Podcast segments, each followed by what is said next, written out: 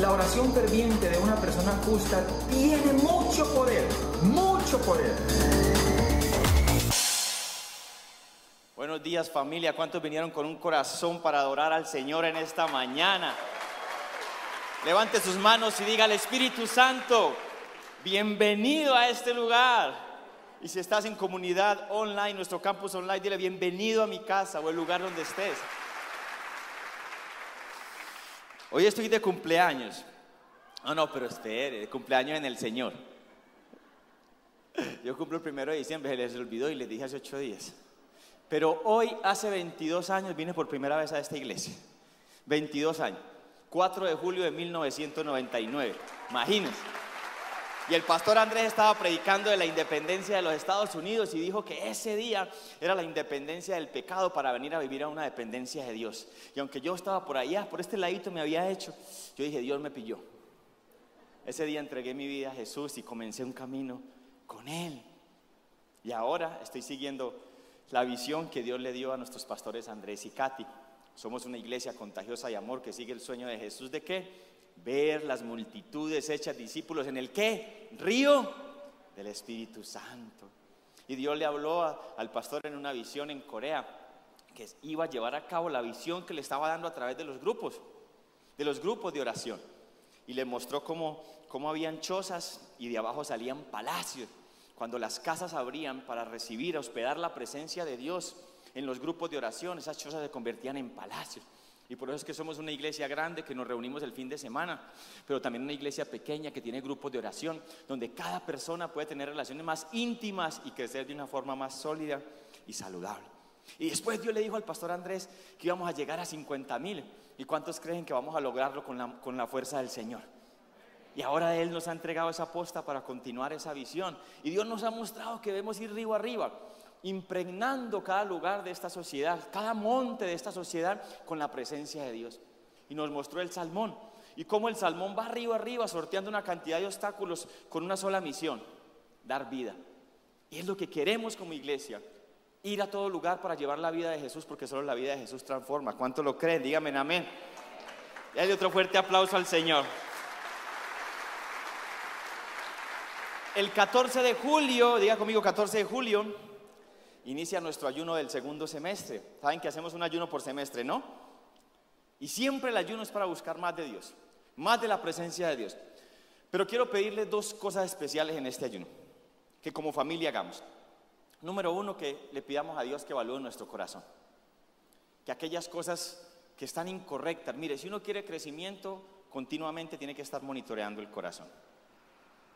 Y qué lindo que la iglesia del Señor, no solo comunidad de fe, la iglesia del Señor tengo una cultura de arrepentimiento, de estar poniendo delante del Señor esas cosas que no le agradan para ser más transformados, más puros y caminar en una mayor santidad.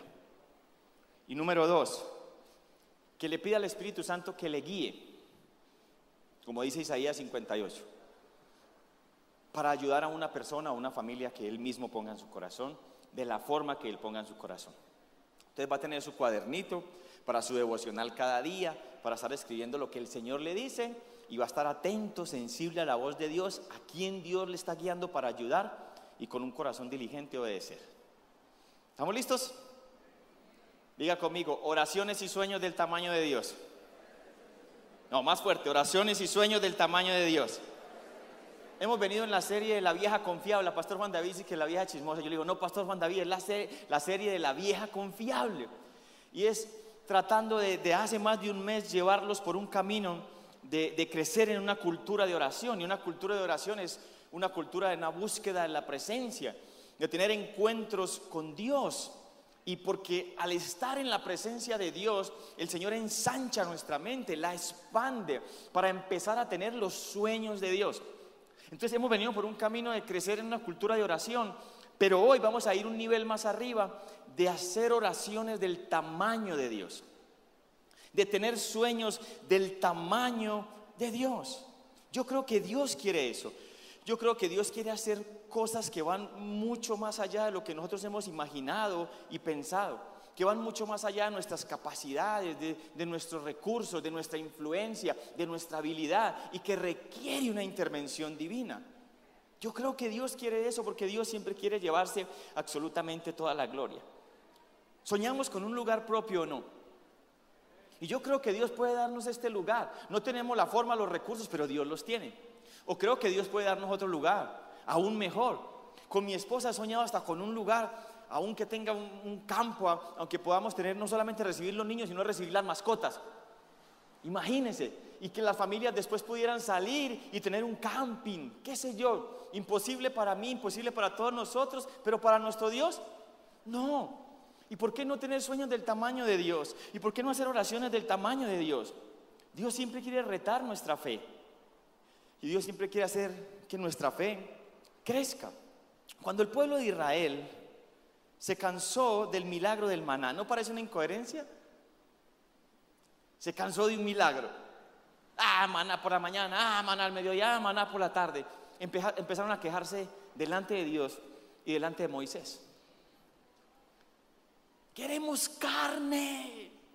Estamos cansados del maná. Danos carne. Moisés estaba tan agobiado con el pueblo, porque es que no era fácil llevar la carga de un pueblo de más de dos millones de personas. Tan agobiado que yo creo que Moisés se deprimió porque le, le dice a Dios, no, ¿sabe qué, Señor? Quíteme la vida. Este pueblo, a pesar de que ha visto tantos milagros, cada que tiene un reto, se queja. Y yo le dice, tranquilo Moisés, yo les voy a dar carne. Ahora, piensen esto. Que más de dos millones de personas le pidan a usted carne en un desierto. ¿De dónde? Y Dios le dice, y no solamente le va a dar carne para un día, le va a dar carne para un mes.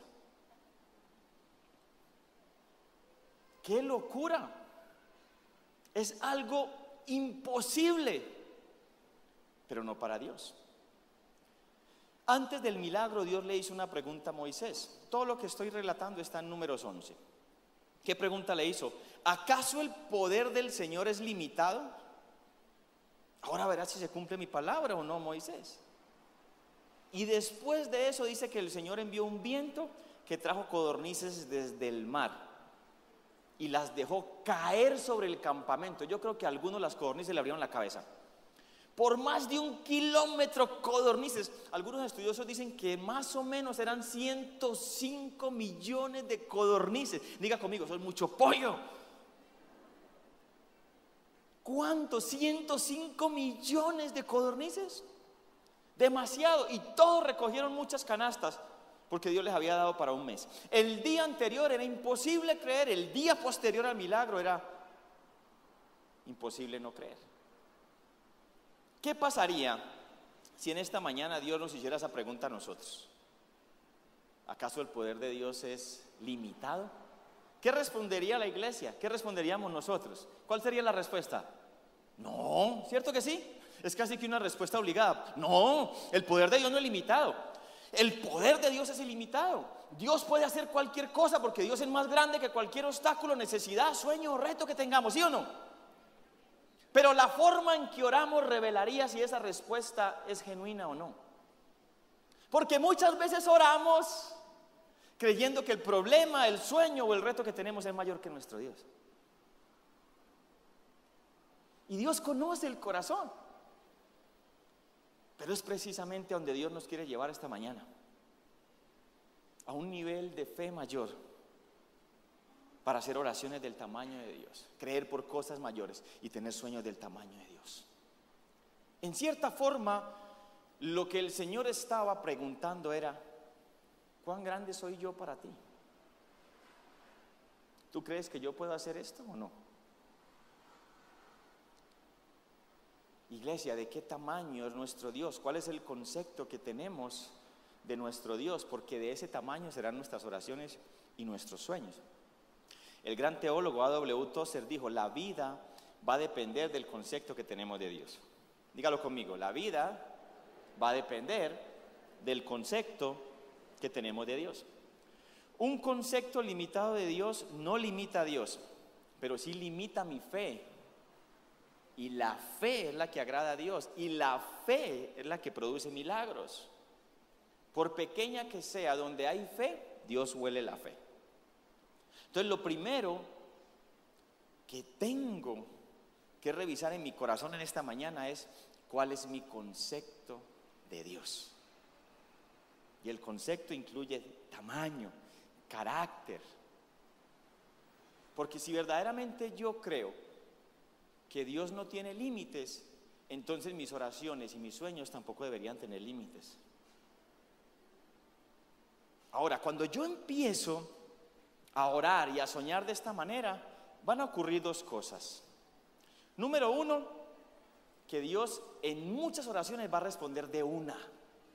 ¿A cuánto les agrada eso? No ha terminado uno de orar y ¡pum! La respuesta, ¿sí o no? yo pasé una crisis financiera con mi esposa, con mi familia, y no, no pudimos vacacionar en años. Ay, un día estábamos como con esas ganas, Señor, llévanos al mar. Y estábamos sentaditos en el balcón tomando tinto y miramos y el cielo estaba azul. Y ay, Señor, qué rico un fin de semana en, en el mar.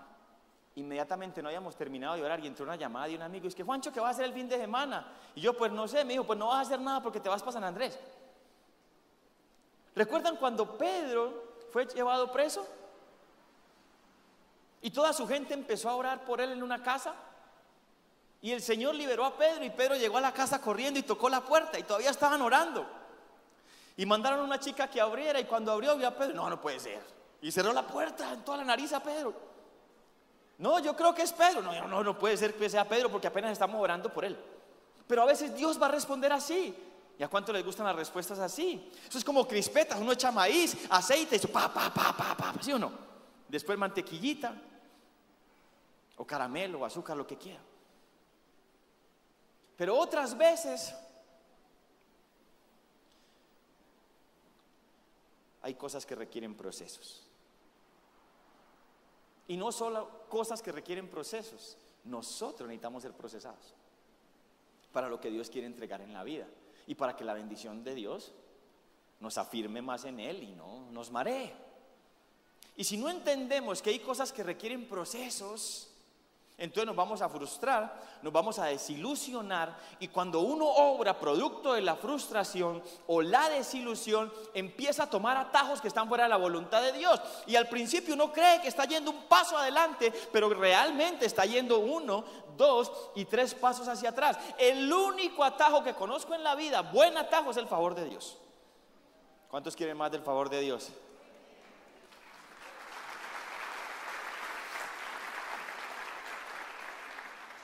Cuando Honey, recuerdan que les hablé de Honey, el hacedor de círculos. Cuando Honey, el hacedor de círculos, estaba llegando al final de su vida, vio un hombre que estaba plantando un árbol y le preguntó, hey, ¿cuánto tiempo le va a tomar a ese árbol dar fruto? Y él le dijo, 70 años. Y él dijo, ¿y usted cree que va a estar aquí después de 70 años para comer de ese fruto? Y él le dijo, no, pero cuando yo nací ya habían árboles de estos que mi papá y mi abuelo habían plantado y yo estoy comiendo de ellos, así que yo voy a plantar para mis hijos y para mis nietos, porque Él es el Dios de Abraham, Dios de Isaac, Dios de Jacob, es un Dios de generaciones. Y los procesos nos llevan a pensar mucho más allá de nosotros mismos, a pensar en nuestros hijos, a pensar en nuestros nietos, en la generación que viene. ¿Cuántos saben cuánto necesita esta generación de Dios? Por eso es tan importante cuando usted deja a sus hijos en la iglesia. Por eso es tan importante que la familia levante a los hijos en el temor, en la sabiduría y en el servicio a Dios. Porque hay una generación que se está levantando que no lo tiene.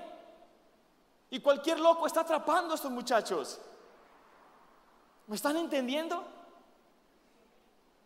Tenemos que pensar también en el largo plazo. Tenemos que pensar en las generaciones que vienen. Joni comprendió algo esa mañana y era que orar también es sembrar. Diga conmigo, orar también es sembrar. Y aunque nosotros morimos, nuestras oraciones no mueren. Ellas siguen vivas.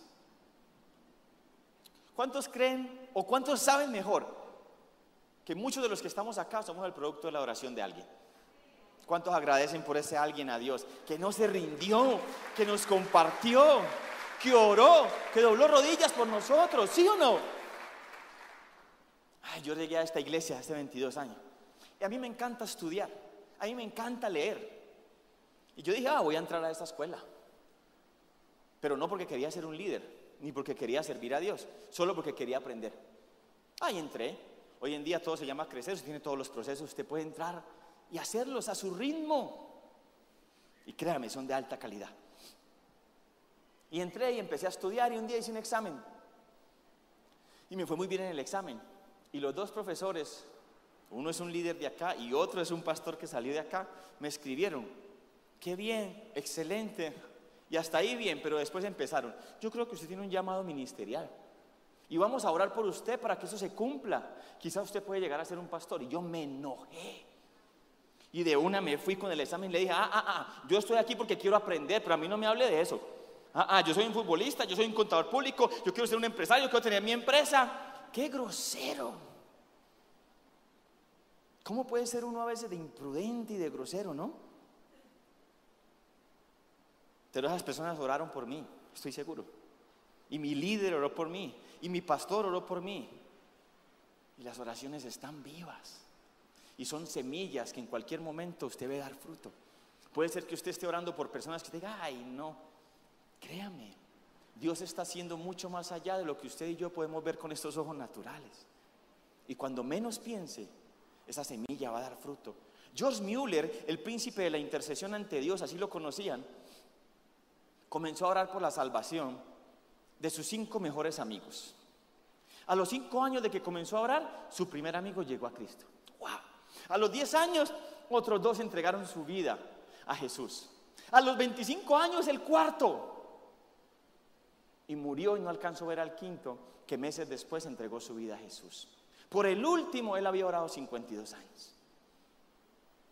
Yo sé que es muy rico cuando Dios responde como crispetas. Pero en un mundo de comida rápida también tenemos un Dios que le, gusta cocinar a fuego lento. Y como es el mejor chef, sabe cuánto deben ser los procesos. Y tenemos que aprender a vivir los procesos con Dios. ¿A cuánto les gusta comerse una buena carne? Pero a veces hay carnes que requieren hasta 22. No, esas costillas llevan 22 horas en el fuego y usted con hambre. Procesos, procesos. Dios quiere llevarnos a tener un estilo de vida de oración, porque es un estilo de vida de la búsqueda de la presencia de Dios. Y eso nos va a llevar a hacer oraciones del tamaño de Dios y a tener sueños del tamaño de Dios. Yo creo que Daniel es una de las personas que quizás mejor ilustra esto. Cómo, cómo vivió los procesos de pasar como por tres o cuatro reyes, de ser un hombre que oraba por la mañana, a mediodía y por la tarde en medio de gobiernos que eran totalmente paganos, él siendo un hombre de Dios, nunca encontrársele una falta de integridad. Procesos, oración. Pero de qué otra manera podría un cautivo llegar a ser primer ministro de la nación más poderosa en la tierra en la época? Pero eso es lo que Dios puede hacer. Ahora, Daniel era impresionante. El coeficiente intelectual de Daniel Daniel era una lumbrera. Pero no fue su coeficiente intelectual el que hizo poner reyes y reinos de rodillas delante del Señor. Fue su coeficiente de persistencia en la oración. Porque Daniel oraba independientemente de cuál era la situación, buena o mala. La oración era su estilo de vida. La oración no era su primer punto en la agenda. La oración era su agenda. La oración era su vida y su vida era orar. Y por eso fue su ascenso tan rápido en la política. Él sabía que cada vez más arriba, más profundo. Para poder caminar en esa bendición que Dios le estaba dando. Una de las cosas que más me impacta de cómo Daniel oraba es porque abría las ventanas mirando hacia Jerusalén. Yo creo que eso le daba enfoque. Y le daba enfoque en dos cosas. La primera, para un judío, la presencia reside en, Jerusalén, en su monte santo. Pero también creo, y, después leyendo el Hacedor de Círculos me di cuenta, es que también estaba enfocado quizás en su mayor sueño de ver su patria restaurada, su ciudad restaurada, su nación restaurada. ¿Cuántas presiones podía tener Daniel? Recuerde, es un hombre en una posición de autoridad altísima, pero donde todo es mal, donde todo es pagano. Y yo creo que él llegaba a la casa y tenía que cambiar de enfoque. Tenía que abrir las ventanas y mirar la presencia. Y mirar a Dios y mirar al sueño que Dios le había dado. Porque era un profeta y Dios también ya le había mostrado que iba a restaurar. Es más, no solo le mostró eso, le mostró la primera y la segunda venida del Señor. Y muchas de esas cosas Daniel no las iba a ver con sus propios ojos, sin embargo no menguó en la oración. Porque la oración era un estilo de vida. Y no dependía si él lo iba a ver con sus ojos naturales, ya lo había visto con sus ojos de fe. Volvamos a la pregunta inicial. ¿Acaso el poder de Dios es limitado? Y me gustaría que la leyéramos en la NTV, números 11-23. Entonces el Señor le dijo a Moisés, ¿acaso mi brazo, diga conmigo mi brazo, ha perdido su poder? Ahora verás si se cumple mi palabra o no. Cuando Dios le hizo esta pregunta a Moisés, ¿cuántos milagros habían visto? Déjeme le enumero algunos, algunos poquitos. Acaban de ver el milagro de qué? Del maná, ¿sí o no? Tenían una nube que los guardaba del calor todos los días. Se movían ellos, se movía la nube. Cuando llegaba la noche y las temperaturas bajaban, tenían una columna de fuego. Váyase un poquito más atrás el Señor había abierto el mar rojo para que dos millones de personas cruzaran como por tierra seca.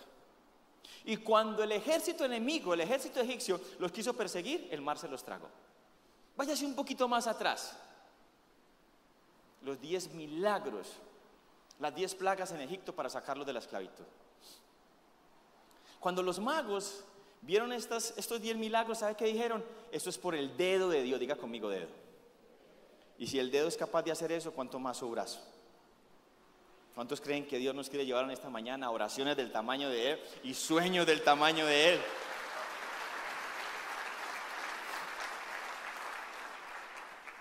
Pero para que eso suceda, hay algo que debemos solucionar primero. Uno creería que mientras más milagros ve, más incrementa la fe. ¿Sí o no? Pero no pasó así con ellos, con el pueblo. ¿Sí o no? Más milagros veían y después ¿qué hacían? Carne. Queremos volver a Egipto, aunque en Egipto eran esclavos. Y queremos comer carne y recordamos las cebollas. ¿Cómo alguien puede extrañar la cebolla? Bueno, a los que les gusta está bien. A mí no. Pero vieron cantidad de milagros y uno pensaría, maduraron, su fe se consolidó. Ahora, siendo honestos, ¿eso nos ha pasado a nosotros algunas veces o no? Hemos visto la mano de Dios, hemos visto su bondad, hemos visto cómo nos ha salvado, dónde nos ha sacado, cómo nos ha guardado. Y llega un reto o una necesidad y empezamos a quejarnos y a renegar. Siendo honestos, ¿alguna vez lo hemos hecho? Y yo le pregunté, Señor, ¿por qué pasa esto? Y lo que creo que Dios me respondió fue esto, es porque a veces están más enfocados en mis obras que en mi corazón.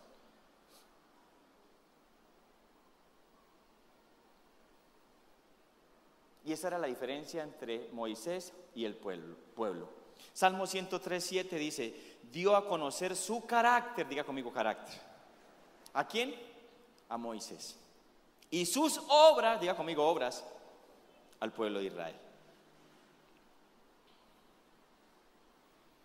Pero era que Moisés había clamado, anhelaba y quería conocer el corazón de Dios. En Éxodo 33, el Señor le dice a Moisés, ¿sabe qué? Lleve el pueblo, les voy a dar la tierra, la que fluye leche y miel, los voy a bendecir. Y es más, voy a mandar un ángel, un ángel con ustedes para que eche a todos los feos de esa tierra, el fereceo, el eteo, el jebuseo, y le dice, pero yo no voy. Yo creo que la mayoría del pueblo hubiera dicho, sí, la bendición de Dios, pero Moisés dice, ah, ah, ah, ah, ¿de qué sirve la bendición de Dios sin el Dios que bendice? Si usted no va con nosotros, no nos lleve. Y Moisés empieza a clamar. Lea Hechos 33, Hechos 34, a clamar. Usted me ha dicho que lleve a este pueblo, pero no me ha dicho a quién va a enviar conmigo. Mira la oración de Moisés, Éxodo 33, versículo 13. Si es cierto que me miras con buenos ojos, diga conmigo, Dios me mira con buenos ojos. Ah, ¿Le agrada eso? Dígalo otra vez, Dios me mira con buenos ojos. Si es cierto que me miras con buenos ojos, mira, permíteme conocer tus caminos para que pueda comprenderte más a fondo. ¿Qué estaba clamando Moisés? Muéstrame tu corazón. Déjame conocerte, papá. Déjame ver quién eres. Y usted sigue leyendo y Dios le mostró su gloria. Y dice que Moisés hablaba. No, no, que Dios hablaba cara a cara con Moisés, como un amigo que pueda comprenderte más a fondo. Ay, después le dice, y siga gozando de tu favor. ¿Cuántos quieren el favor de Dios? Ah, Señor. Y recordó la misión. Y recuerda que esta nación es tu propio pueblo. Ay, Señor, no solo conmigo, hazlo con tu pueblo, hazlo con tu nación. Moisés conocía a Dios, el pueblo conocía las obras de Dios, por eso constantemente el pueblo quería volver atrás, pero Moisés quería avanzar a pesar de las dificultades. Cada persona que conoce el corazón de Dios tiene en su corazón un profundo deseo de santidad, porque sabe que la santidad lo va a llevar en un camino ascendente, en un camino a avanzar. Cada que Dios quería hacer algo con el pueblo, ¿qué les decía? Recuerda Josué, santifíquese porque el Señor hará maravillas con ustedes. Imagínense si pudiéramos vivir en un camino de santidad de pureza. Y es posible, porque solo es posible por la gracia de Dios que está disponible para cada hijo e hija de Dios. Pero va a requerir un proceso. Un proceso donde Dios nos limpia, donde Dios nos limpia no solamente de nuestros pecados, nos limpia de las heridas, de los temores e inseguridades que produjeron esas heridas, de una imagen incorrecta de Dios que produce una imagen incorrecta de sí mismo y que no me permite ver quién soy delante de Dios. Y si no puedo ver quién soy delante de Dios, entonces no puedo saber a dónde Dios quiere llevarme. ¿Cuál es mi propósito? ¿Cuál es mi destino? Primero es esencia, iglesia. Primero es esencia. Cuando entiendo que soy un hijo de Dios, que soy el deleite del Padre, entonces puedo caminar en las obras que el Padre determinó para mí desde el principio con un corazón de hijo. Pero si primero intento ir al destino, cumplir el propósito, sin sentirme hijo, el deleite del Padre, voy a hacerlo con un corazón de huérfano. Voy a dañarme y voy a dañar mucha gente. Pero es un proceso. Como cuando el escultor toma una piedra rústica y empieza a tallar. Y uno dice, ¿qué es eso? Es un pedazo de piedra pero talla y talla y talla y talla hasta que va quedando una imagen, ¿no? ah, sí. Así es nuestro Dios, el escultor por excelencia. Y somos como una piedra cuando llegamos a Él. No tenemos forma de nada. Y Él empieza a quitar, a quitar. Y eso duele, ¿sí o no? Pero después empieza a pulir, a pulir. ¿Y qué va quedando? La esencia ¿Y cuál es la esencia del ser humano? ¿A quién pertenece la imagen? Dijo Jesús. La esencia del ser humano es hecho a imagen y semejanza de Dios. Tú y yo fuimos hechos a imagen y semejanza de Dios. Cuando sabemos quién es Dios, entendemos quiénes somos nosotros y eso nos da confianza para hacer oraciones del tamaño de Dios, tener sueños del tamaño de Dios.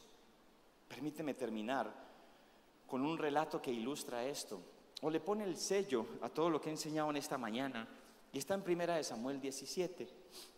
El ejército de Israel está siendo atormentado por un gigante llamado Goliat. Ahora, el ejército del Dios viviente está siendo atormentado por un gigante uno llamado Goliat. ¿No le parece una incoherencia? El ejército del Dios viviente, atormentado, atemorizado, 40 días y 40 noches por un gigante filisteo. Sale por la mañana, sale por la tarde, les grita y todo retrocede. Y un día a ese campamento llega un jovencito como de 15 o 17 años llamado David. Un jovencito menospreciado por su padre y un jovencito menospreciado por sus hermanos. Y que simplemente está obedeciendo a su papá y llega con una mochila llevando pan y queso a sus hermanos que vuelven y lo menosprecian. Pero de pronto escucha un susurro en el campamento. Al que pelee y mate al gigante, le van a dar una de las hijas del rey, una princesa, y lo van a exonerar de los impuestos. No tiene que pagarle nada a la Dian, ni él ni su familia toda su vida. Y David dice, ¿qué? Y le dicen, sí, la hija, no, lo de los impuestos. Pero no fue eso lo que lo motivó y lo inspiró. ¿Sabe qué lo motivó y lo inspiró? David dice, ¿y quién es ese filisteo que se atreve a desafiar al ejército del Dios viviente? Pero creo que David estaba más indignado y creo que no lo expresó. ¿Y por qué el ejército del Dios viviente se deja atemorizar de ese filisteo? Entonces se va por donde el rey Saúl y le dice, ¿sabe qué? Yo voy a ir a pelear contra ese filisteo. Y no solo voy a pelear, lo voy a acabar, lo voy a liquidar. Y Saúl lo mira y le dice, usted es un pelado. Y ese man es un, es un hombre de guerra desde hace tiempo. Y él le dice, de la misma manera que mi Señor me ha librado del ocio y del león, asimismo mi Señor, la fuerza del Señor, el poder de mi Señor, va a librarme de ese gigante.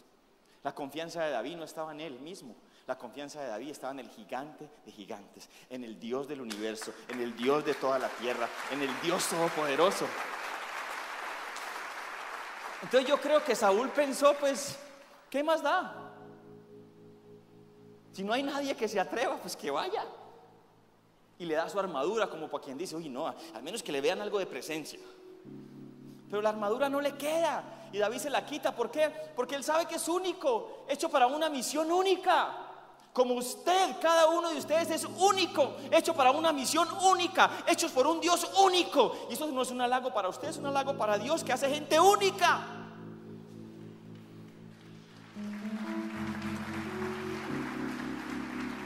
¿Qué hace Él? Como es único, usa sus armas. Tiene una cauchera. ¿Cuántos recuerdan lo que es una cauchera? Una onda, dice la Biblia. Entonces se va para el arroyo a coger cinco piedritas. Y yo creo que esto posiblemente sucedió, quizás. Está en el arroyo y cuando va a coger las piedras, se refleja su rostro en el agua. Y yo creo, es posible, que era la primera vez que David veía su rostro. Y cuando ve su rostro se da cuenta, ah, yo no soy lo que dice mi papá, ni soy lo que dicen mis hermanos. Yo soy lo que Dios dice. Yo soy hecho a imagen y semejanza del Rey de Reyes, del Señor de los Señores. Soy único con una misión única. Soy un derribador de gigantes. Soy la lámpara de Israel. Y yo creo que es lo que Dios te está diciendo a ti en esta mañana. Eres único con una misión única Eres un derribador de gigantes y eres una lámpara para esta ciudad, para esta nación y a donde Dios te lleve. Y si tú lo crees, tienes que pararte y darle un fuerte aplauso al Señor. Y si es para el Señor, tiene que ser el mejor de los aplausos.